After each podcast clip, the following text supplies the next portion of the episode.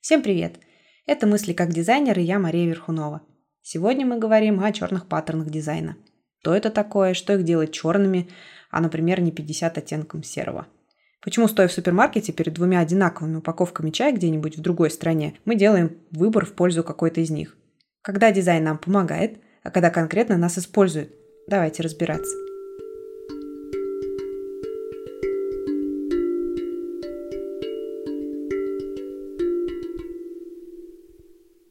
Темные паттерны дизайна идут рука об руку с черными приемами пиара и маркетинга. Я достаточно давно изучаю графические решения, которые становились символов определенных событий. Технологии, позволяющие создавать новые форматы невербальной коммуникации. Сегодня существует огромное количество каналов и огромное множество инструментов, где может приложить свою руку дизайнер. Печать, интернет, интерьер, промышленный дизайн, до 5D кинотеатра, в конце концов, объединяющий в себе воздействие на все чувства человека. Шесть лет я учился на пиарщика, но фундаментальные основы той информации, которую мы изучали, вкладываются у меня только сейчас, спустя много лет работы в дизайне. Я успела поработать в B2B, B2G и в B2C. И уровень ответственности дизайна в этих плоскостях, скажем так, разный, так же, как и зависимость дизайна от принятых бизнесом решений. Я стала больше замечать попытку повлиять на мое собственное состояние и мнение с помощью различных приемов. Да вообще даже начала распознавать темные техники журналистики, такие как тухлая рыба или перевернутая пирамида – Почитайте, очень интересно. В этом во всем рука об руку идет дизайн, который является очень мощным инструментом воздействия на человека. Итак, давайте разберемся, как дизайн вообще может влиять на нас. Замечали ли вы за собой, как вообще вы делаете выбор в магазинах? Как вы выбирали или выбираете автомобиль, какой вам нравится? Почему он вам нравится? А если делали ремонт когда-нибудь, то на что обращали внимание в стиле? Задумывались ли вы когда-нибудь, как дизайн окружающей среды влияет на нас? Давайте начнем с цвета. Сегодня цвета тоже повсеместно используются для того, чтобы сформировать нужное настроение, нужное эмоциональное состояние и нужный посыл. Для того, чтобы немного разобраться, какое влияние имеет на нас цвет, давайте попробуем обратиться к теории цветового круга Плутчика. Ну, немного теории нам совсем не помешает. То, что цвета влияют на наше эмоциональное состояние, знают все. А почему? В основе теории Роберта Плутчика лежит понимание эмоций как эволюционных механизмов – призванных обеспечить адаптацию к внешним условиям и эффективное выживание. Удивительно, правда, цвет и выживание. В этой парадигме каждая эмоция играет свою роль, как стимулятор адаптивного поведения, и за каждой эмоцией стоит естественный импульс, который находит свое выражение. Но эти механизмы на самом деле генетически обусловлены в нас, они работают автоматически, двигая нами и помогая реагировать на внешние обстоятельства. Выделяется 8 первичных, базовых, ну или прототипных эмоций – это гнев, злость, страх, печаль, радость, отвращение, удивление, предвкушение и доверие. Плучик представил все элементы этой системы в виде таблички в своей книге «Теория эмоций», вышедшей в 80-м году прошлого столетия. Из нее мы видим, что страх характерен для ситуации угрозы. Ну, логично. Эмоция гнева, злости и ярости – это ответ на препятствие. Радость возникает при виде потенциального партнера и порождает желание, скажем так, продолжения рода – Потеря чего-то значимого вызывает печаль, горе, сигнализирует о заброшенности. Принятие доверия характерно для ситуации, где мы встречаемся с членом нашей группы, своим человеком. Если мы сталкиваемся с отвратительным объектом, естественной будет реакция отторжения, эмоции отвращения и ненависти. Цель этого процесса заключается в том, чтобы оттолкнуть, отвергнуть то, что может нам навредить. Предвкушение – свойственно ситуациям, где мы сталкиваемся с чем-то новым, неизвестным нам новой теорией, новой территорией – Нами движет интерес, желание познать терра инкогнито, что же там такое. Ну и, наконец, удивление – это ответная реакция на какой-то новый, неожиданный и неизведанный объект. В такой ситуации мы движимы целью определить свое место относительно этого объекта и чтобы знать, что мы в безопасности. Таким образом, получается, что главная роль эмоций – адаптивная. Они развелись в процессе эволюции как у животных, так и у людей для того, чтобы помогать наилучшим образом справляться с возникающими ситуациями – и в зависимости от того, какая это ситуация, каково ее значение для нас, эмоция позволяет действовать из подходящего импульса. Достаточно теории, теперь давайте вернемся к практике и подумаем, как цвета сегодня используются в дизайне и как они нас окружают. Существуют еще различные принципы гармонии цветов и так далее, но в теорию мы больше пока вдаваться не будем, достаточно. Ежегодно институт Пантон известный всем нам, объявляет цвет года, который с радостью подхватывает почти все индустрии дизайна – одежда, интерьеры, графические и другие сферы дизайна, упаковка. Фактически одна организация дает, скажем так, команду использовать определенный оттенок цвета, который в течение года начинает окружать нас повсюду буквально. Давайте вспомним последние пару лет. 2019 год, да, всем нам очень известный, памятный 2019 год начала пандемии. Пантон объявил кораллово-красный цвет цветом года. 2020 год – классический синий, такой достаточно глубокий, угрюмый цвет, почти индиго. 2021 прошлый год – удивительно два цвета – ярко-желтый и серый. 2022 цвет Very Perry, который, ну, где-то на уровне отвращения по колесу плутчика. Здесь, я думаю, каждого анализирующего человека заставит задуматься, как происходит отбор цвета года, который потом берут за фундамент абсолютно все дизайнеры одежды, интерьеров и так далее. Ну а теперь перейдем, естественно, от цветов к формам. Существует также сравнительно молодая система анализа личности, позволяющая прогнозировать и оценивать некоторые черты характера, модель поведения стиль жизни человека с помощью простейших геометрических фигур. Логично, что фигуры окружают нас вокруг, и фигур не так много – и естественным было желание каким-то образом систематизировать и проанализировать их психологическое влияние на нас. Теория психогеометрии была разработана в США доктором психологии Сьюзен Деллингер, которая много лет проработала с персоналом и обобщила свой опыт психогеометрии. В основе этой теории лежит пять типов личности, которые соответствуют геометрические фигуры. Основное достоинство психогеометрии в том, что она не требует от собеседника очень глубоких каких-то психологических знаний, поэтому ее еще называют психологией для менеджеров – ведь менеджерам по продажам необходимо быстро разбираться в особенностях каждого конкретного покупателя и правильно отстроить свое сообщение. С точки зрения психогеометрии людей можно подразделить на пять типов. На квадрат и треугольник левополушарные, круг и зигзаг правополушарные и прямоугольник временное состояние личности. Основываясь на данной теории, можно предположить, что мы можем сформулировать сообщение, которое будет определенным образом понятно определенному кругу лиц. Ну, допустим, представьте себе, что вы сейчас смотрите на круг. Какое у вас ощущение от этой геометрической фигуры?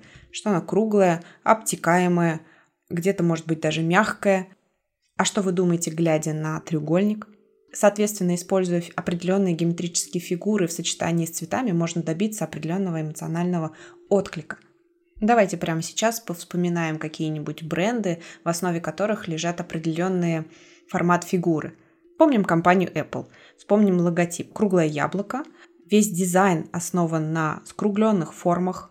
Брендинг компании можно определить как обтекаемый, круглый, мягкий, да, но я бы назвала это такой мягкой силой, нежели э, сговорчивой компанией.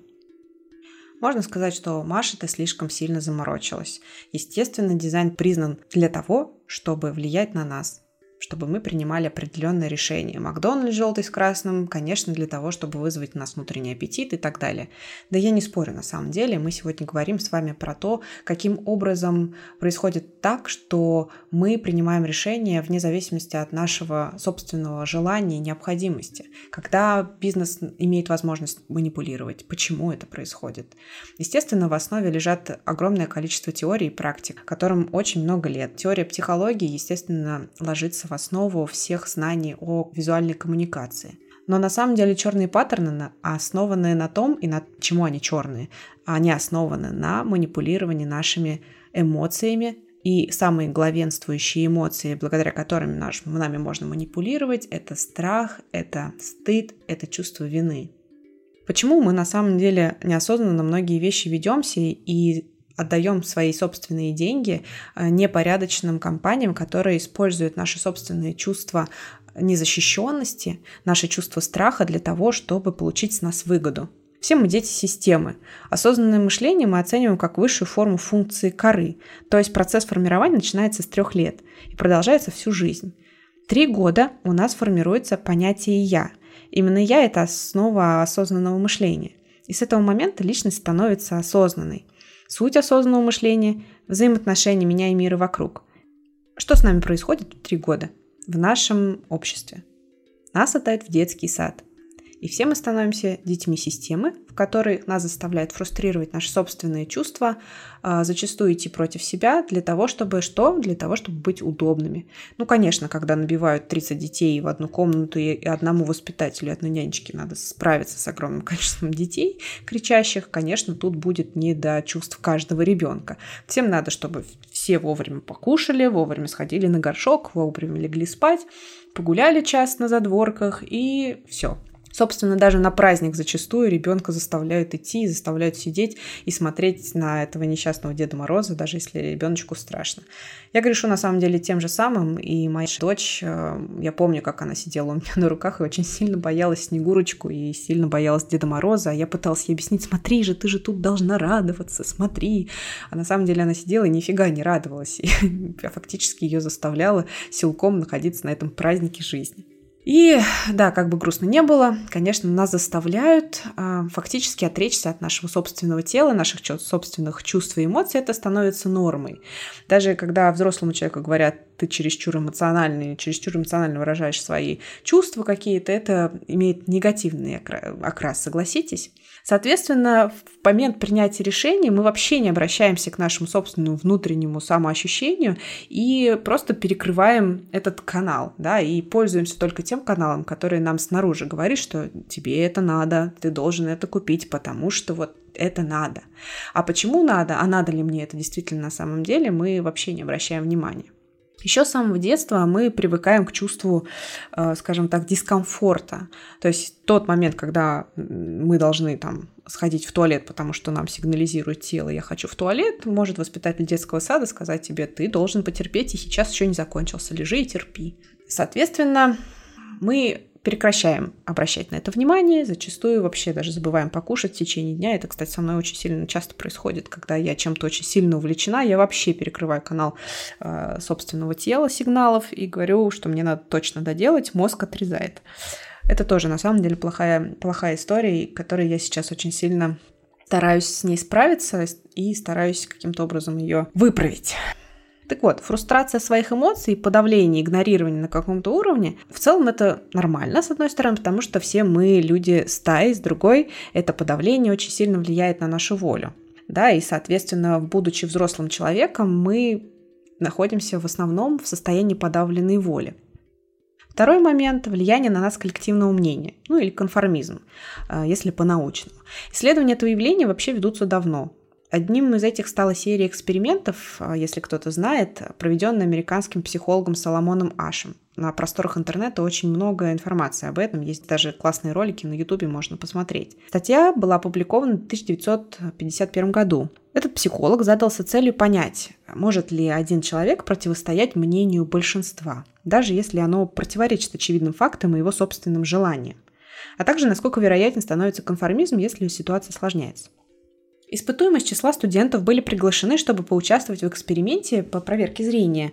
На самом деле это была не проверка зрения. На самом деле цель исследования была совсем другая. Каждый испытуемый располагался в аудитории вместе с семью такими же студентами, только остальные семеро были подсадными людьми. Ну, были актерами фактически. Затем группе демонстрировали две карточки с нарисованными линиями. На одной из них была изображена вертикальная линия, на другой три линии, и одна из них только совпадала с первой. Все участников просили определить, какая из этих линий совпадает с линией на первой карточке. Участники по очереди высказывали свое мнение, при этом мнение испытуемого всегда спрашивали в самом конце.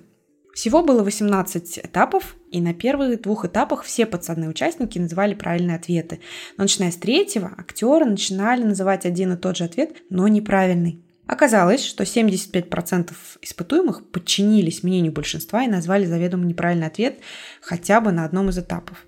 По окончании эксперимента Аш со своей командой опросил испытуемых, чтобы выяснить причины такого количества неправильных ответов. Но оказалось, что люди, просто не согласные с мнением остальных членов группы, начинают чувствовать себя неуверенно, сомневаться в своей правоте, испытывать страх перед осуждением. Ну, то есть человек по своей природе является стадным существом, и для обычного человека очень важно соответствовать группе, которой он принадлежит. Невольно он начинает принимать какие-то правила, которые, как он считает, имеют место в коллективе, даже если эти правила напрямую вообще не выражены. Ну, соответственно, приучение нас к дискомфорту порождает в дальнейшем, в будущем еще и желание быть стадным существом, порождает вот это самое влияние трендов на нас. Да, само по себе слово тренды такое для меня на самом деле немножко вызывающие внутреннее отторжение, потому что ну, мне не нравится следовать тренды, это, назовите, внутренний протест. Вспомните себя в Макдональдсе. Все знают историю успеха Макдональдса. Если не знаете, почитайте книжку «О чем говорит Биг Мак». Это вообще супер книжка, мне она на самом деле очень зашла. Объясняет очень многое. Но мало кто замечал за собой свои собственные ощущения в теле, когда вы находитесь в этом, скажем так, ресторане быстрой кухни. Самый главный принцип Макдональдса заключается в том, что необходимо съесть еду максимально быстро, потому что когда она холодная, ее вообще невозможно взять в рот. Как сделать так, чтобы люди съедали ее максимально быстро? И вообще быстрее покидали помещение и освобождали место для следующих посетителей. Собственно, их же невозможно выгнать. Мы же говорим, что мы в ресторане. Соответственно, попробуйте в следующий раз, кто никогда не обращал внимания, заметить э, свои чувства в теле, вообще в целом свое эмоциональное состояние, когда вы идете с этим подносом э, горячей еды, с картошечкой, с гамбургером, с кока-колой, по этим узким проходам мимо людей, которые сидят рядом с вами. Вы садитесь за столик, совсем не очень удобный стул. Кстати, обратите внимание на конструкцию этих стульев. Обратите внимание, как лежат ваши локти на этом столе. И обратите внимание на соседний столик, насколько близко находятся к вам люди и насколько часто кто-то заходит в зону вашего личного пространства. Во всех странах мира Макдональдс по вкусу одинаково. Об этом они говорят везде, и они этим очень гордятся. Но я заметила, обедая в разных странах, что расстояние между столами и стульями и проходы в разных странах разные.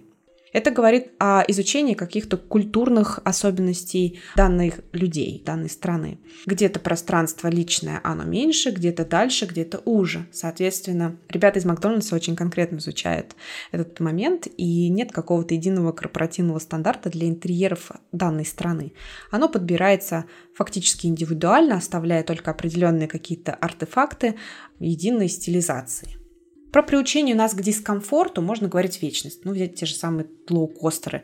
Мы фактически за то, чтобы из точки А в точку Б полететь дешевле, готовы продать свой собственный комфорт, когда другой человек садится фактически нам на голову, окей, нас не кормит, но самый верх скотства, я считаю, это мое личное мнение, рассаживать близких людей специально, заведомо, специально в разные части салона, специально покупать сумки определенного размера, чтобы они прошли в эти железные рамки. Они специально разработаны для того, чтобы большинство сумок, которые мы берем с собой в ручную кладь, не проходило. Ну вот тебе, пожалуйста, разве это не черный паттерн дизайна, когда тебя фактически вынуждают приобрести сумку совершенно другого размера. Ну или заплатить компании за то, что у тебя негабаритный груз, и ты должен сдать его в багаж. Окей, давайте вернемся к покупательскому поведению в магазине немножко попробуем обернуть это другими, более теоретическими словами, чтобы вы могли посмотреть на это позиции наблюдателя. Покупательское поведение можно объяснить как ряд действий, когда люди участвуют в поиске, покупке, выборе, оценке и утилизации, может быть, товаров с целью удовлетворения своих собственных потребностей и желаний. Да, нам кажется, что покупая ту или иную вещь, мы удовлетворяем свои собственные желания. В магазинах упаковка действует, скажем так, как ворота к продукту. Потребители смотрят на упаковку, реагируют на то, как она заставляет чувствовать в данный момент. Если потребитель чувствует, что продукт потенциально может его удовлетворить потребности, это влияет на его покупательское поведение и, соответственно, на решение. Это чувство является результатом выбора, сделано на нескольких этапах познания. Сложно, как бы говорю, но в целом давайте попробуем разобрать этот процесс как этапы. Поскольку потребители мы часто находимся в замешательстве, ну, стоим перед полкой и не можем выбрать, что купить. Самая важная роль упаковки заключается в смягчении их страхов. Основываясь на классической теории выработки условных рефлексов Ивана Павлова, не смейтесь, мы можем рассматривать потребителя как субъекта, который подвергается воздействию продукта на полке, завернутую в упаковку как стимул. То есть продукт это то, что вроде бы нам надо, а упаковка это стимул, который заставляет нас сделать какое-то волевое действие. Стимул в данном случае сильно культивируется, чтобы повлиять на нашу реакцию и достичь желаемого поведения, то есть купить. По этичной формулировке необходимо создать дизайн такой, чтобы вызвать желание максимально его приобрести. Принятие решения о покупке подразумевает, что мы, как потребители, должны пройти несколько, скажем так, когнитивных стадий умственных, ну, прежде чем сделать выбор. Когда мы осознаем необходимость самостоятельно приобрести, ну или после провокации, мы начинаем активно осматривать и использовать информацию, доступную по различным каналам. Ну, то есть мы не смотрим только на упаковку тупо, да, мы можем там изучить состав, мы можем посмотреть состав других продуктов и так далее для того, что, что поможет нам сделать выбор. И самое интересное в этом то, что мы ищем ту информацию, которая нам нравится и эмоционально нас подкрепляет – и убеждает в том, что этот товар нам нужен там, допустим, мы ищем эм, сушки, чтобы в них не было компонентов с названием Е.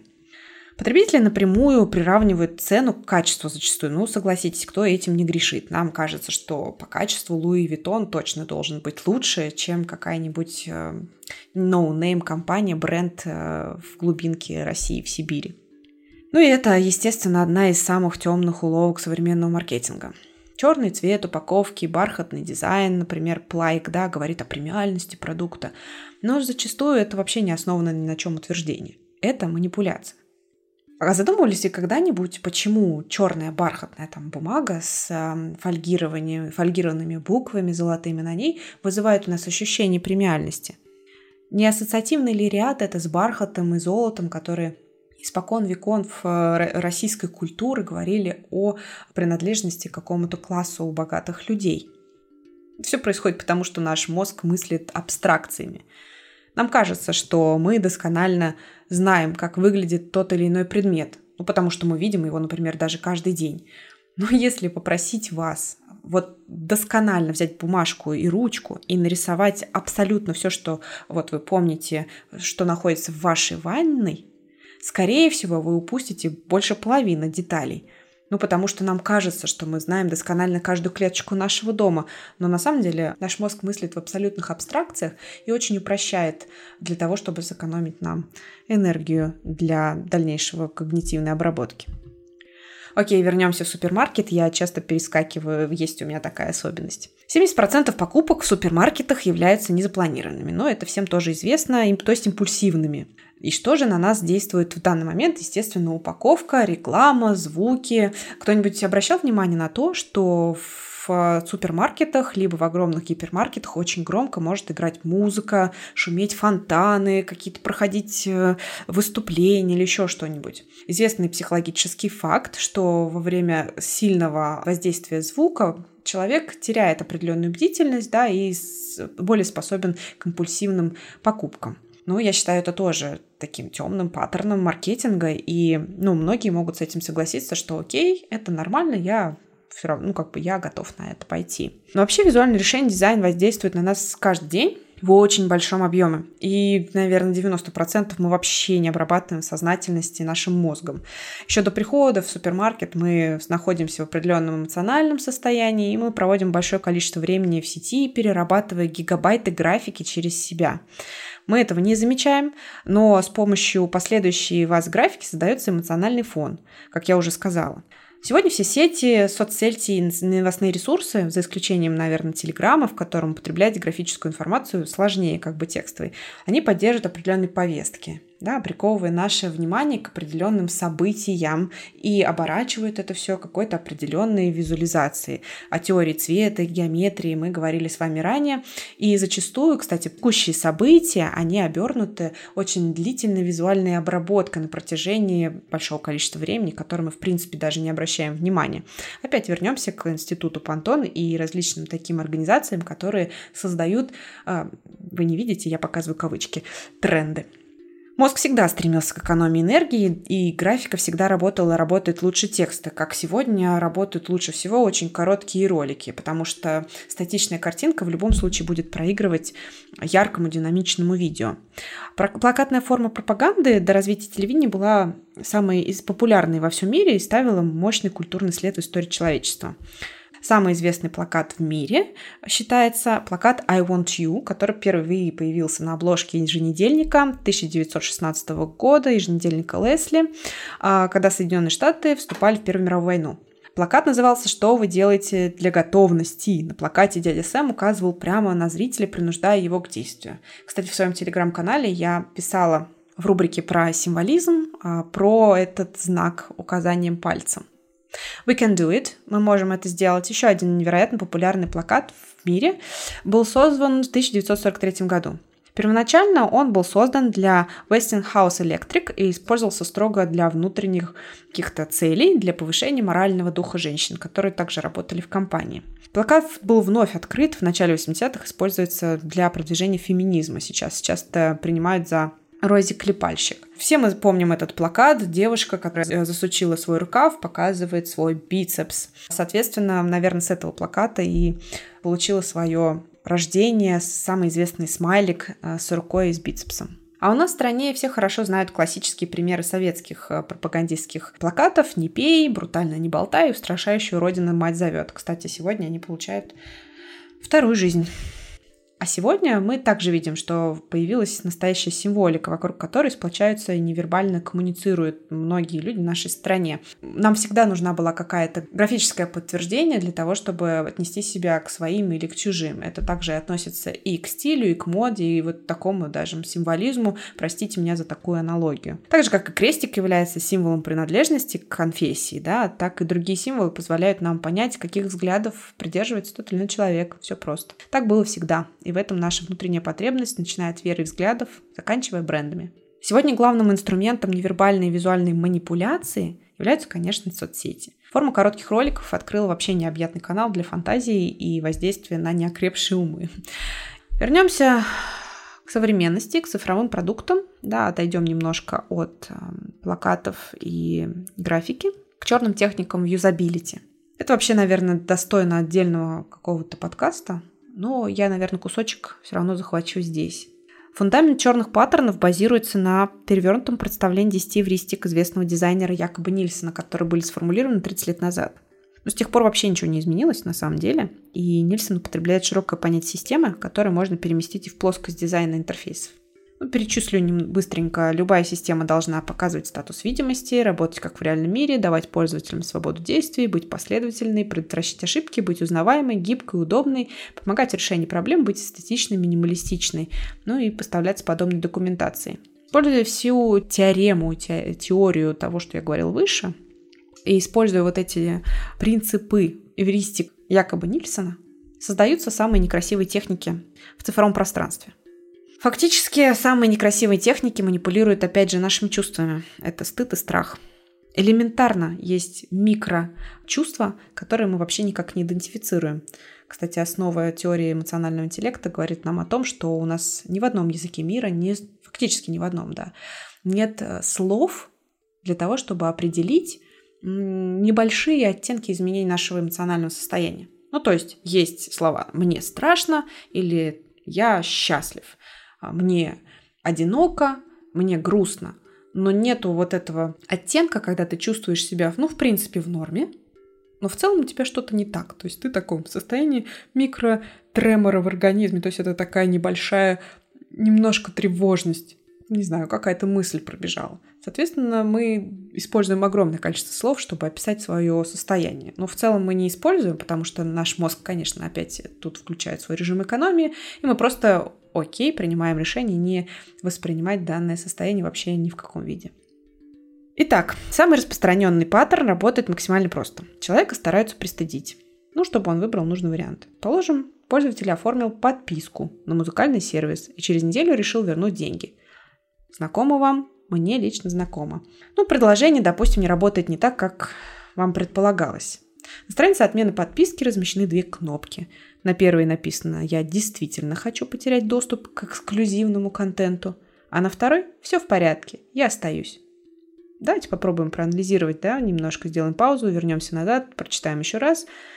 Я действительно хочу потерять доступ к эксклюзивному контенту, а на второй «Все в порядке, я остаюсь».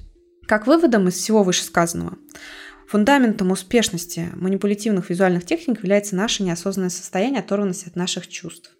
Эмоциональный интеллект не зря назван интеллектом, потому что если проанализировать пирамиду Маслоу, то станет понятно, что осознание себя лежит на вершине самой пирамиды. Соответственно, что, соответственно, невыгодно управляющим структурам, которые частенько информационным воздействием пытаются скинуть человека к начальным ступеням ощущения себя в безопасности, ну, вернее, ощущение себя в абсолютной небезопасности. Все информационное пространство, также и визуальное пространство в интернете призвано вывести нас из состояния баланса. И только изучение своих собственных эмоций, изучение своего собственного тела, свои состояния, обращение внимания, давание себе эмоциональные даже разрядки, разгрузки, а, хотя бы делание паузы перед а, совершением каких-либо крупных покупок, действий и так далее – просто задавание себе элементарного вопроса, а это действительно ли я хочу, позволит нам быть более осознанным относительно потребления информационного и визуального а, контента, который окружает нас в таком огромном количестве каждый день. Поэтому я очень рекомендую в конце каждого а, своего аудио я стараюсь давать какие-то практики, которые мне самой лично помогают в жизни. Попробуйте поставить будильник, ну, хотя бы раз в два часа, и взять за практику, задавать себе вопрос, как я себя чувствую. Не отвечать себе скупо нормально, а постараться честно отвечать на этот вопрос. Как чувствует себя ваше тело в пространстве? Удобно ли ему сидеть? В конце концов, может, вы сидите уже второй час, скрючившись за стулом, за креслом, а потом удивляетесь, почему же вы потом, не знаю, пошли и купили себе пакет с чипсами. Да, такое на самом деле взаимосвязь она есть. Поэтому каждые два часа поставьте себе будильник, допустим, на вибро, да, с, в каждом телефоне можно сейчас задать индивидуальное название для будильника и задать себе вопрос, как вы себя чувствуете. И попробуйте проанализировать себя, прям такой детектор, а, начиная от ног, заканчивая головой, пальцами, всеми конечностями. Также попытайтесь дать определение своему эмоциональному состоянию. Также, если вы сделаете тест Люшера каждые две минуты, у вас всегда будет разный результат. Наше состояние меняется каждую секунду, мы просто не отмечаем этого. Поэтому попробуйте действительно по-честному отвечать себе на этот вопрос. И в дальнейшем вы поймете, что вы уже начинаете обращать внимание все чаще и чаще, и в дальнейшем можете определять, когда же вы чувствуете, что вам некомфортно, и сможете изменить свое собственное мнение в процессе покупки или в процессе какого-то действия, воздействия на вас из телевизора, из э, интернета, откуда угодно. На этом, наверное, сегодня все. Спасибо большое, кто дослушал до конца. Буду рада вашей обратной связи. Пока, услышимся.